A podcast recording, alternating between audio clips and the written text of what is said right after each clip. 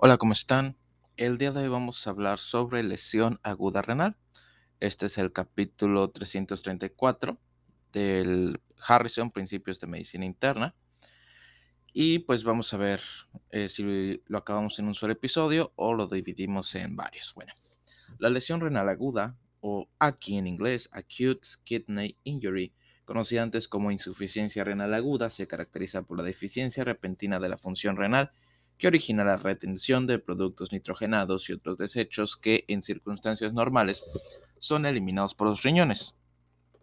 La AKI no constituye una sola enfermedad, más bien denota un grupo heterogéneo de cuadros que, eh, comparten manifestaciones diagnósticas. Específicamente incremento la concentración de nitrógeno ureico sanguíneo, BUND, eh, Blood Urea Nitrogen, la concentración plasmática o sérica de creatinina, eh, serium creatinine, o ambos factores que se acompañan a menudo por disminución del volumen de orina.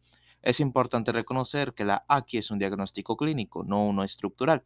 Un paciente puede tener AKI sin lesión del parénquima renal. La gravedad de la AKI puede variar de un cuadro asintomático con cambios transitorios en los parámetros de laboratorio de la tasa de filtración glomerular, GFR, Glomerular Filtration Rate, o TGF, tasa de filtrado glomerular, TFG más bien, a alteraciones sobreagudas que culminan rápidamente en la muerte, en la regulación efectiva del volumen circulante y también en la composición de electrolitos y ácido básica del plasma. Epidemiología. La AKI es una complicación en 5 a 7% de las hospitalizaciones en unidades de tensión aguda y hasta 30% de admisiones en la unidad de cuidados intensivos. Esta lesión renal también es una complicación médica importante en países desarrollados, en particular en el marco de enfermedades eh, diarreicas o infecciosas, como el paludismo o la leptospirosis y desastres naturales como los terremotos. En Estados Unidos, desde 1938, la incidencia de AKI ha aumentado más de cuatro veces y se ha calculado que tiene una incidencia anual de 500 casos por cada mil personas, cifra mayor que la incidencia anual de apoplejía. AKI se vincula con un riesgo mucho mayor de muerte de sujetos hospitalizados, en particular los internados en la unidad de cuidados intensivos, en que las tasas de mortalidad intrahospitalaria pueden rebasar el 50%, a que aumenta el riesgo de aparición o agravación de nefropatía crónica. Los pacientes que sobreviven y se recuperan de un episodio de grave y necesitan diálisis tienen mayor riesgo de padecer después nefropatía en etapa terminal que amerite diálisis. La AKI puede adquirirse en el hospital o de un modo extrahospitalario. Las causas frecuentes de AKI extrahospitalarias son hipovolemia, efectos adversos de fármacos y obstrucción de las vías urinarias. Las situaciones clínicas más frecuentes de la AKI hospitalaria son septicemia, procedimientos quirúrgicos mayores, em, enfermedad grave que incluye insuficiencia cardíaca o hepática, administración de medio de contraste yodado y administración de fármacos nefrotóxicos. La AKI en países en desarrollo. La AKI también es una complicación médica grave en países en vías de desarrollo, donde las características epidemiológicas difieren de las de países desarrollados por las diferentes demografías, economías, geografías y de la carga de morbilidad concominante. Algunas manifestaciones de AKI son frecuentes en ambos tipos, en particular desde que los centros urbanos de algunos países pobres se asemejan cada vez más a los del mundo desarrollado, pero muchas causas de AKI muestran especificidad de región, como serían los cuadros tóxicos causados por mordedura de víboras, por arañas, orugas y abejas, causas infecciosas como paludismo y leptospirosis, y lesiones por aplastamiento y rhabdomiolisis resultante como consecuencia de terremotos. Etiología y fisiopatología. Por costumbre se han dividido las causas de la AKI en tres categorías generales: hiperazoemia renal, enfermedad intrínseca del parénquima renal y obstrucción postrenal hiperazoemia prerenal. El término proviene de las raíces griegas hiper, que denota superioridad o exceso, azo, que significa nitrógeno, y hemia sangre, y constituye la forma más común de aquí. Denota el incremento de la concentración de creatinina sérica o de nitrógeno ureico sanguíneo por el, eh, por el flujo plasmático renal insuficiente y por la presión hidrostática intraglomerular, que no basta para apoyar la filtración glomerular normal. Los cuadros clínicos más frecuentes que se acompañan de hiperazoemia renal son hipovolemia, disminución del gasto cardíaco y fármacos que interfieren en la respuesta autorreguladora renal, como antiinflamatorios no esteroideos, AINES e inhibidores de la angiotensina 2. La hiperazoemia prerenal puede coexistir con otras formas de AKI intrínsecas. Los lapsos prolongados de esta hiperazoemia pueden ocasionar daño isquémico denominado a menudo necrosis tubular aguda, acute tubular necrosis. Por eh, definición, la hiperasomia prerenal no comprende daño del parénquima renal y se puede revertir con rapidez una vez que se restaure la hemodinámica intraglomerular. Eh, la tasa de filtrado glomerular normal se conserva en parte por la resistencia relativa de las arteriolas renales aferentes y eferentes, que son las que gobiernan el flujo plasmático por el glomérulo y el gradiente de tensión hidráulica transcapilar que impulsa la ultrafiltración glomerular. La hipovolemia y la disminución, las disminuciones mínimas del gasto cardíaco inducen cambios fisiológicos renales compensadores. El flujo sanguíneo renal representa el 20% del gasto cardíaco, por lo que, como una respuesta homeostática a la disminución del volumen circulante eficaz o el gasto cardíaco, hay una contracción de vasos renales y reabsorción de sodio y agua para conservar la presión arterial e incrementar el volumen intramuscular y así conservar la perfusión de los vasos cerebrales y coronarios. Los mediadores de esta respuesta son angiotensina 2, noradrenalina y vasopresina, llamada también hormona antidiurética. La filtración glomerular se puede conservar a, pesar de que disminuye el flujo sanguíneo renal por la constricción de vasos renales aferentes mediados por la angiotensina 2, que conserva la tensión hidrostática capilar glomerular más cerca de lo normal y de este modo evita disminuciones importantes de la filtración glomerular, si no es excesiva la disminución del flujo sanguíneo renal. Además, un reflejo miogeno de la, arteria, de la arteriola aferente permite la dilatación en el marco de tensión baja de perfusión, lo que conserva la perfusión glomerular. La biosíntesis intrarrenal de prostaglandinas vasodilatadoras como prostaciclina y prostaglandina E, calicreína y xininas y posiblemente óxido nítrico también intensifican la respuesta a la tensión baja de perfusión renal. La autorregulación también se realiza por retroalimentación túbulo-glomerular, en la cual las, disminuciones de la llegada de solutos a la mácula densa, que son células especializadas dentro del túbulo proximal, induce la dilatación de la arteriola aferente yuxtapuesta para conservar la perfusión glomerular, mecanismo mediado en parte por el óxido nítrico. Sin embargo, estos mecanismos contrarreguladores tienen un límite en su capacidad para conservar la filtración glomerular en un entorno de hipotensión sistémica, Incluso en adultos sanos, una vez que la presión sistólica disminuye a menos 80 milímetros de mercurio, suele quedar anulada la autorregulación renal. Diversos factores son los que rigen el vigor de la respuesta autorregulada y en consecuencia el peligro de hiperazoemia perrenal. La aterosclerosis, la hipertensión prolongada y la eh, senectud, culminan en hialinosis e hiperplasia de la mioíntima, lo cual ocasiona estenosis estructural de las arteriolas intrarrenales y una menor capacidad de dilatación de vasos renales aferentes. En las nefropatías crónicas, la dilatación de vasos renales aferentes pudiera actuar a su máxima capacidad para también llevar a, para también llevar a plano máximo la filtración glomerular en respuesta a la disminución de la masa funcional renal. Algunos fármacos alteran los cambios compensadores inducidos para conservar la tasa de filtración glomerular. Los AINES inhiben la producción renal de prostaglandinas y limitan la dilatación de vasos renales aferentes. Los inhibidores de la enzima convertidora de angiotensina, ACE, eh, y los antagonistas de los receptores de angiotensina, ARB, limitan la constricción de vasos renales eferentes, efecto particularmente intenso en sujetos con estenosis de ambas arterias renales o de una sola, en el caso de un solo riñón funcional porque la constricción de vasos renales eferentes se necesita para conservar la tasa de filtrado glomerular a causa de la disminución de la, perfusión renal. La combinación de antiinflamatorios no esteroideos con inhibidores de la angiotensina 2 y los bloqueadores del receptor de angiotensina conllevan un riesgo muy alto de hiperasomia prerenal.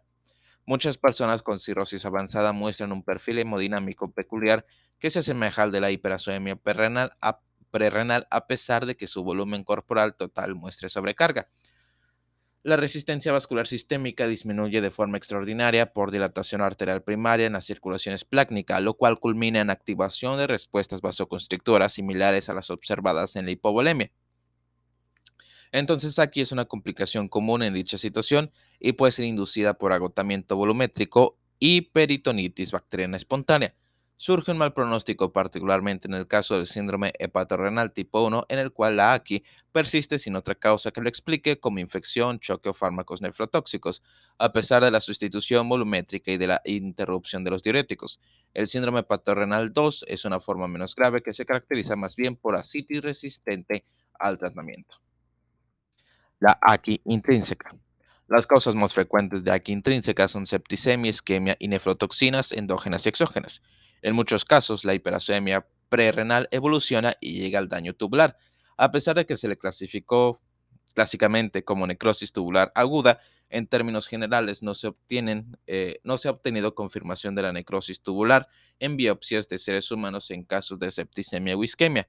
Sobre tal vez se pudieran asumir mayor importancia en la fisiopatología cuadros como la inflamación, la apoptosis y la alteración de la perfusión regional.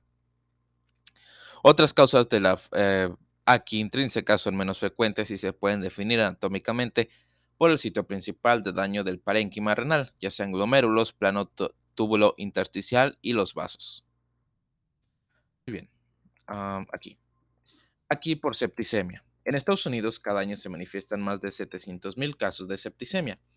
Aquí complica más la mitad de, aquí complica más de la mitad de los casos de septicemia grave y aumenta enormemente el peligro de muerte. La septicemia también es causa importante de aquí en países pobres. La disminución de la filtración glomerular con la septicemia surge a veces incluso sin que exista hipotensión franca, aunque muchos casos de aquí grave aparecen típicamente en el entorno del colapso hemodinámico que exige apoyo vasopresor. A pesar de que sin duda se identifica daño tubular vinculado con aquí en la septicemia, como se manifiesta por la presencia de restos celulares en túbulos y cilindros en la orina, los datos de necropsias de riñones de personas con septicemia grave sugieren que habría que considerar en la fisiopatología de la AQI inducida por septicemia factores como la inflamación y el edema intersticial. Los efectos hemodinámicos de la septicemia, que provienen de la, dilatación arterial generalizada, mediada en parte por citocinas que incrementan la expresión de la sintasa inducible de óxido nítrico en los vasos, pueden ocasionar disminución de la filtración glomerular. Es posible los mecanismos que operen, operen el exceso de, dilatación de la arteriola deferente, en particular en los comienzos de la evolución de la septicemia o vasoconstricción renal por la activación del sistema nervioso simpático, el sistema de renina, angiotensina, aldosterona, vasopresina y endotelina. La septicemia puede ocasionar entonces daño endotelial que origina trombosis microvascular, activación de las especies reactivas de oxígeno y adhesión y migración leucocítica, factores todos que pueden dañar las células tubulares de los riñones aquí por isquemia. Los riñones sanos reciben 20% del gasto cardíaco y explican 10% eh, del consumo de oxígeno en el sujeto en reposo, a pesar de que su masa es apenas solo 0.5% de la masa corporal de una persona. Los riñones también son el sitio de una de las regiones más hipóxicas del organismo, que es la médula renal. La porción externa de dicha capa es muy vulnerable al daño isquémico por la arquitectura de los vasos sanguíneos que aportan oxígeno y nutrientes a los túbulos. Las interacciones leucocitos-endotelio intensificadas por los vasos finos culminan en inflamación y disminución de la ah, corriente sanguínea local al segmento metabólicamente muy activo S3 del túbulo proximal, que depende del metabolismo oxidativo para su sobrevida. La sola isquemia en un riñón normal por lo común no basta para causar una aquí grave. Como lo demuestra el riesgo relativamente pequeño de aquí grave, incluso después de la interrupción total del flujo sanguíneo renal durante el pinzamiento de la aorta, por arriba de los riñones o en casos de paro cardíaco, a nivel clínico, aquí suele surgir cuando aparece isquemia en el contexto de una reserva renal limitada, como el caso de una nefropatía crónica o ancianidad, o factores lesivos coexistentes con septicemia, fármacos vasoactivos o nefrotóxicos, radiomiolisis, y estados de inflamación sistémica que aparecen en casos de quemaduras y pancreatitis. La hiperasuemia prerrenal y el AQI vinculada a la isquemia contribuyen, eh, constituyen un continuo de las manifestaciones de la hipoperfusión renal. La vasoconstricción eh, preglomerular glomerular persistente puede ser una causa de fondo frecuente en la, en la disminución de la filtración glomerular que surge con AQI. Entre los factores que, aparecen, que parecen ocasionar la vasoconstricción están la activación de la retroalimentación túbulo-glomerular por una mayor llegada de solutos a la mácula densa después de daño del túbulo proximal, intensificación del tono vascular basal y de la reactividad a, a, los, a los vasoconstrictores y una mayor reactividad a vasodilatadores. Otros fármacos o otros factores, perdón, que contribuyen a la disminución de la filtración glomerular comprenden la fuga retrógrada de filtrado por el epitelio tubular isquémico y desnudo y la obstrucción mecánica de túbulos por restos celulares necróticos. Aquí en el posoperatorio. La que causada por isquemia constituye una complicación grave en el posoperatorio, en particular después de grandes operaciones que entrañan hemorragia importante e hipotensión transoperatoria. Las técnicas que con mayor frecuencia se acompañan de aquí son la cirugía de corazón con circulación extracorporal, en particular en la combinación de métodos en válvulas y derivaciones, técnicas vasculares con pinzamiento transversal de la aorta y procedimientos intraperitoneales. Aquí grave que obliga ah, La aquí grave que obliga a diálisis aparece en cerca de 1% de los métodos quirúrgicos en corazón y vasos. El riesgo de aquí grave no se ha estudiado en detalle en lo que se refiere a métodos intraperitoneales mayores, pero al parecer es de magnitud similar. Entre los factores de riesgo comunes en el, caso de aquí posoperatoria está nefropatía crónica de fondo, eh, fondo, CENETUC, diabetes mellitus, insuficiencia cardíaca congestiva y métodos de urgencia. La fisiopatología de aquí después de operaciones en corazones multifactorial. Los principales factores de riesgo de AKI son frecuentes en la población que se somete a intervenciones cardíacas. El uso de nefrotóxicos como los medios de contraste yodados para estudios de imagen del corazón antes de la cirugía pueden agravar el riesgo de que surja, de que surja una AKI.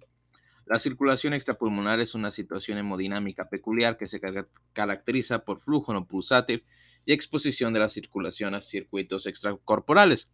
La duración larga de tal técnica constituye un factor de riesgo de AKI. Además del daño isquémico por hipoperfusión prolongada, la circulación extracorporal puede ocasionar AKI por mecanismos que incluyen activación de leucocitos y procesos inflamatorios por los círculos extracorporales, así como hemólisis con nefropatía resultante por eh, pigmentos y daño aórtico con ah, ateroémbolos resultantes. Laki por enfermedad ateroembólica, que también aparece después del cateterismo percutáneo de la aorta o de manera espontánea, depende de la embolización por cristales de colesterol que origina oclusión parcial o total de múltiples arterias finas dentro de los riñones. Con el paso del tiempo, la reacción del cuerpo extraño puede originar proliferación de la íntima, formación de células gigantes y mayor angostamiento de los vasos, lo que explica el deterioro subagudo en términos generales en un lapso de semanas, sino de días, de la función renal. Quemaduras y pancreatitis aguda. Las pérdidas extensas de líquido en su paso a los compartimientos extravasculares del cuerpo son muy frecuentes en casos de quemaduras graves y pancreatitis aguda. Aquí es una complicación ominosa de las quemaduras y afecta a 25% de personas que tienen eh, quemadas más de 10% de la superficie corporal total, además de la hipovolemia intensa que origina disminución del gasto cardíaco e intensificación de la activación neurohormonal. Las quemaduras y la pancreatitis aguda originan inflamación no regulada y un mayor riesgo de septicemia y de lesión pulmonar aguda. Cuadros que pueden facilitar la aparición y la evolución de una AKI. Las personas a quienes se administran líquidos en forma masiva por traumatismos, quemaduras y pancreatitis aguda también terminan por mostrar el síndrome del compartimiento abdominal en que las presiones intraabdominales extraordinariamente grandes, que suelen rebasar los 20 milímetros de mercurio, comprimen la vena renal y disminuyen la filtración glomerular. Enfermedades de vasos finos eh, que culminan en isquemia. Las causas microvasculares de AKI comprenden las microangiopatías trombóticas, síndrome de anticuerpos contra fosfolipídicos, nefritis postradiación, nefroesclerosis maligna y púrpura trombocitopénica trombótica, así como síndrome urémico hemolítico. También esclerodermia y enfermedades ateroembólicas. Entre las enfermedades de vasos de gran calibre que acompañan a la está disección de la arteria renal, tromboembolia, trombosis y compresión o trombosis de la vena renal aquí por nefrotoxinas. El riñón tiene una susceptibilidad muy alta a la toxicidad por la perfusión sanguínea extraordinariamente grande y la concentración de sustancias circulantes en la nefrona donde se reabsorbe agua en el intersticio medular, Todo lo anterior hace que las células tubulares, intersticiales y endoteliales queden expuestas a grandes concentraciones de toxinas. La lesión nefrotóxica aparece en reacción a diversos fármacos de estructuras diversas, sustancias endógenas y exposiciones a factores ambientales. Todas las estructuras de los riñones son vulnerables al daño por sustancias tóxicas, incluidos los túbulos, el intersticio, los vasos y el sistema colector. Al igual que ocurre con otras formas de AKI, entre los factores de riesgo de nefrotoxicidad están senetud, nefropatía crónica y e hiperazoemia prerrenal. La hipoalbuminemia también agrava el riesgo de que surja algunas formas de aquí de nefrotoxinas causadas por las concentraciones mayores del fármaco libre en la circulación. Por medios de contraste.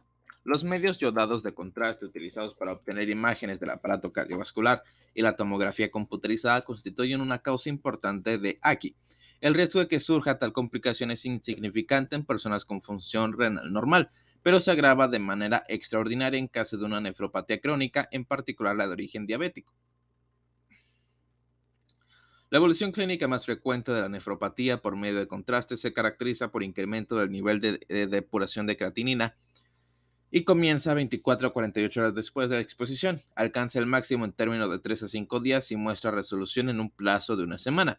La AKI más grave que obliga a usar diálisis es poco común, excepto en el caso de que haya existido desde antes de una nefropatía crónica, a menudo acompañada de insuficiencia congestiva cardíaca u otras causas coexistentes de AKI vinculada con isquemia. En este sentido, son muy susceptibles las personas con mieloma múltiple y nefropatías. Trastornos frecuentes son la excreción fraccionada baja de sodio y el sedimento de orina relativamente benigno, sin manifestaciones de necrosis tubular. Según se piensa, la nefropatía por medio de contraste aparece cuando se combinan varios factores como 1. Hipoxia en la etapa externa de la médula renal por perturbaciones en microcirculación renal y oclusión de vasos finos, y 2. Daño citotóxico de los túbulos directamente o por la generación de radicales de oxígeno libre, en particular cuando aumenta mucho la concentración del fármaco de contraste dentro del túbulo. También eh, la obstrucción tubular transitoria con precipitación del medio de contraste. Otros fármacos de tipo diagnóstico a los que se les ha achacado ocasionar aquí son gadolinio, en dosis altas utilizada en la resonancia magnética, y las soluciones orales de fosfato de sodio que se han usado como purgantes. Antibióticos. Algunos antimicrobianos suelen ocasionar aquí. Los aminoglucosídicos y la anfotericina B causan necrosis tubular. La no oligúrica, sin que disminuya notablemente el volumen de orina, acompaña a 10 a 30% de los ciclos a base de antibióticos aminoglucosídicos, incluso si las concentraciones plasmáticas están dentro de los límites terapéuticos. Los aminoglucosídicos se filtran libremente a través del glomérulo y luego se acumulan en el interior de la corteza renal, sitio en que sus concentraciones pueden rebasar enormemente las del plasma. De modo típico, aquí se manifiesta después de 5 a 7 días de tratamiento e incluso puede surgir después de que se interrumpió el antibiótico. Un signo frecuente es la hipomagnesemia. La anfotericina B ocasiona vasoconstricción renal porque aumenta la retroalimentación tuboglomerular y también por la toxicidad tubular directa en el que intervienen las especies de oxígeno reactivas. La nefrotoxicidad por la anfotericina B depende de la dosis y la duración del empleo. Dicho antibiótico se liga al colesterol de la membrana del túbulo y se introduce por los poros. Entre las manifestaciones clínicas de la nefrotoxicidad por anfotericina B están poliuria, hipomagnesemia, hipocalcemia y acidosis metabólica sin desequilibrio aniónico.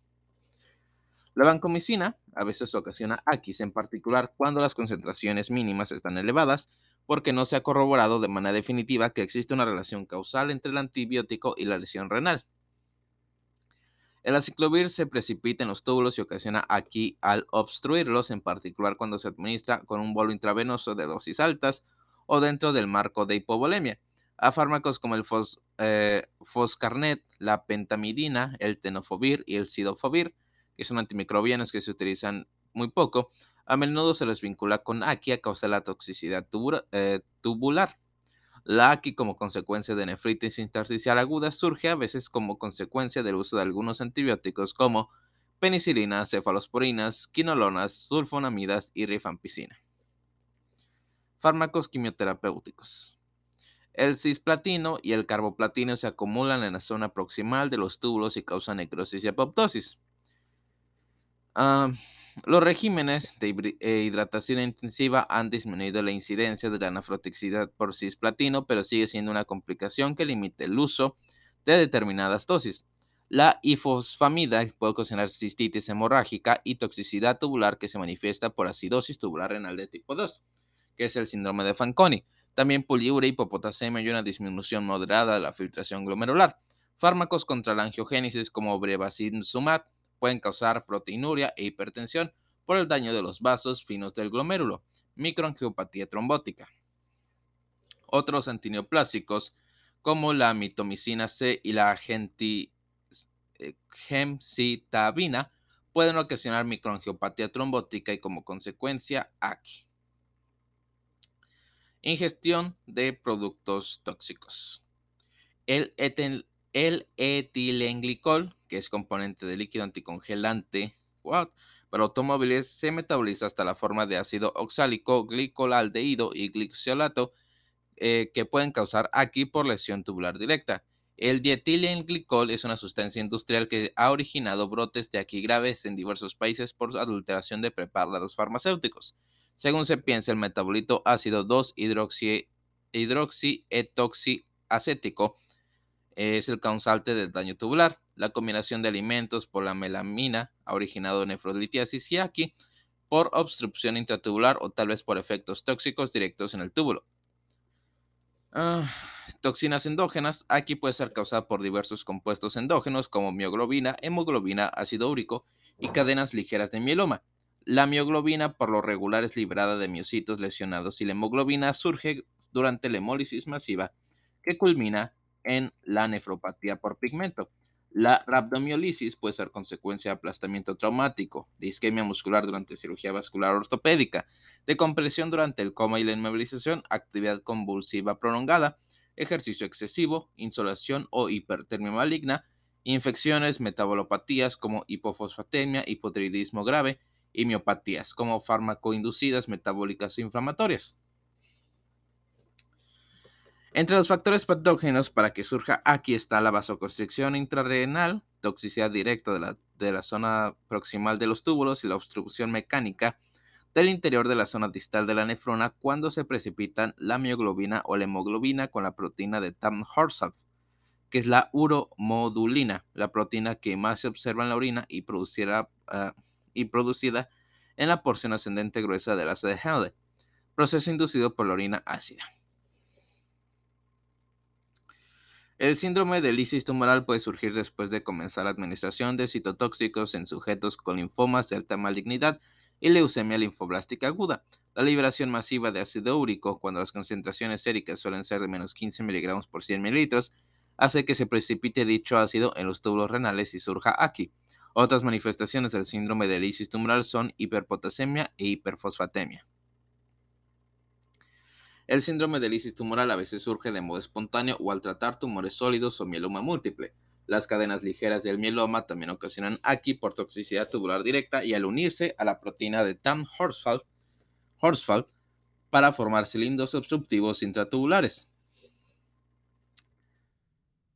aquí está. Enfermedad tubulo intersticial aguda alérgica y otras causas de aquí intrínseca. Muchas de las causas isquémicas y tóxicas de aquí descritas originan enfermedad intersticial, pero muchos fármacos también intervienen en la génesis de una respuesta alérgica caracterizada por un infiltrado de células inflamatorias y a menudo eosinofilia periférica y urinaria. Aquí puede ser, puede ser causada por infecciones y enfermedades infiltrantes graves. Los trastornos de los glomérulos o los vasos renales pueden originar aquí al disminuir la corriente sanguínea en el interior del riñón. La glomerulonefritis y la vasculitis son las causas menos frecuentes de aquí. Es más importante reconocer estas enfermedades temprano porque exigen tratamiento oportuno con inmunodepresores o plasmaféresis. Muy bien.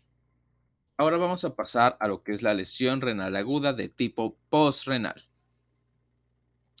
Aquí postrenal aparece cuando hay bloqueo agudo parcial o total de la corriente de orina que normalmente es unidireccional lo cual hace que aumente la presión hidrostática retrógrada y que surja interferencia en la filtración glomerular. La obstrucción de la corriente de orina puede deberse a alteraciones funcionales o estructurales en cualquier sitio entre la pelvis renal y el orificio de la uretra. La, ay, perdón. la rapidez con que fluye normalmente la orina no descarta una obstrucción parcial porque la filtración glomerular en circunstancias fisiológicas en dos órdenes de magnitud mayor que es dos órdenes de magnitud mayor que la velocidad con la que fluye la orina. Para que aparezca aquí en sujetos sanos, la obstrucción debe afectar los dos riñones, salvo que solo uno sea funcional, situación en la cual la obstrucción unilateral origina aquí. La obstrucción eh, en un lado puede originar aquí en el marco de la CKD de fondo y grave o en casos raros de vasoespasmo reflejo del riñón contralateral. La obstrucción del cuello de la vejiga es una causa frecuente de aquí postrenal y puede ser causada por trastornos de la próstata, como hipertrofia benigna o cáncer de dicha glándula, también la vejiga neurógena o administración de anticolinérgicos. La obstrucción de las sondas de Foley origina aquí postrenal si no se identifica y corrige. Otras causas, de, eh, otras causas de obstrucción de las vías urinarias bajas son coágulos de sangre, cálculos y estenosis ureteral. La obstrucción de ureteres surge con un bloqueo intraluminal por cálculos, coágulos de sangre, papilas renales eh, esfaceladas, infiltración de la pared de los ureteres, como en el caso de las neoplasias, o compresión externa, como fibrosis retroperitoneal neoplasias, abscesos o daño inadvertido durante alguna operación quirúrgica. Los aspectos fisiopatológicos de aquí renal comprenden las alteraciones hemodinámicas inducidas por el incremento repentino de las presiones intratubulares. Después de un periodo inicial de hiperemia por dilatación arteriolar aferente, hay constricción de vasos intrarrenales que surge por la generación de angiotensina 2, tromboxano A2 y vasopresina y una menor producción de óxido nítrico. La disminución de la filtración glomerular proviene de la poca perfusión de los glomérulos y posiblemente cambios en el coeficiente de la ultrafiltración glomerular. muchas gracias por escucharnos. Aquí termina el episodio en el que hablamos sobre la fisiopatología de la lesión renal aguda. ¿De la sí, lesión renal aguda? Sí. Muchas gracias por escucharnos. Eso sería todo por nuestra parte.